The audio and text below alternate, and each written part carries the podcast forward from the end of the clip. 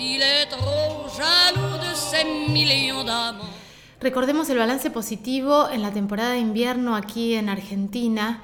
Eh, se hicieron eh, varios relevamientos en relación a lo que pasó en esta temporada, porque también esto nos permite tener una proyección de lo que eh, vamos a vivir en la temporada de invierno y lo que va a pasar con esto de que cualquier fin de semana es bueno para una escapada. El turismo interno en este contexto de pandemia lo que hizo fue eh, tener una reactivación, porque empezamos a aprender a conocer eh, Argentina, a conocer el país.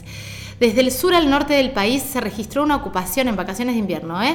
una ocupación turística del 70%, del 70 en promedio en las últimas dos semanas. Córdoba, Jujuy, Mendoza, Río Negro y Tierra del Fuego fueron entre los más elegidos. Las vacaciones de invierno culminaron en gran parte del territorio nacional con el 70% de la ocupación desde las distintas entidades de turismo destacaron los resultados de la temporada.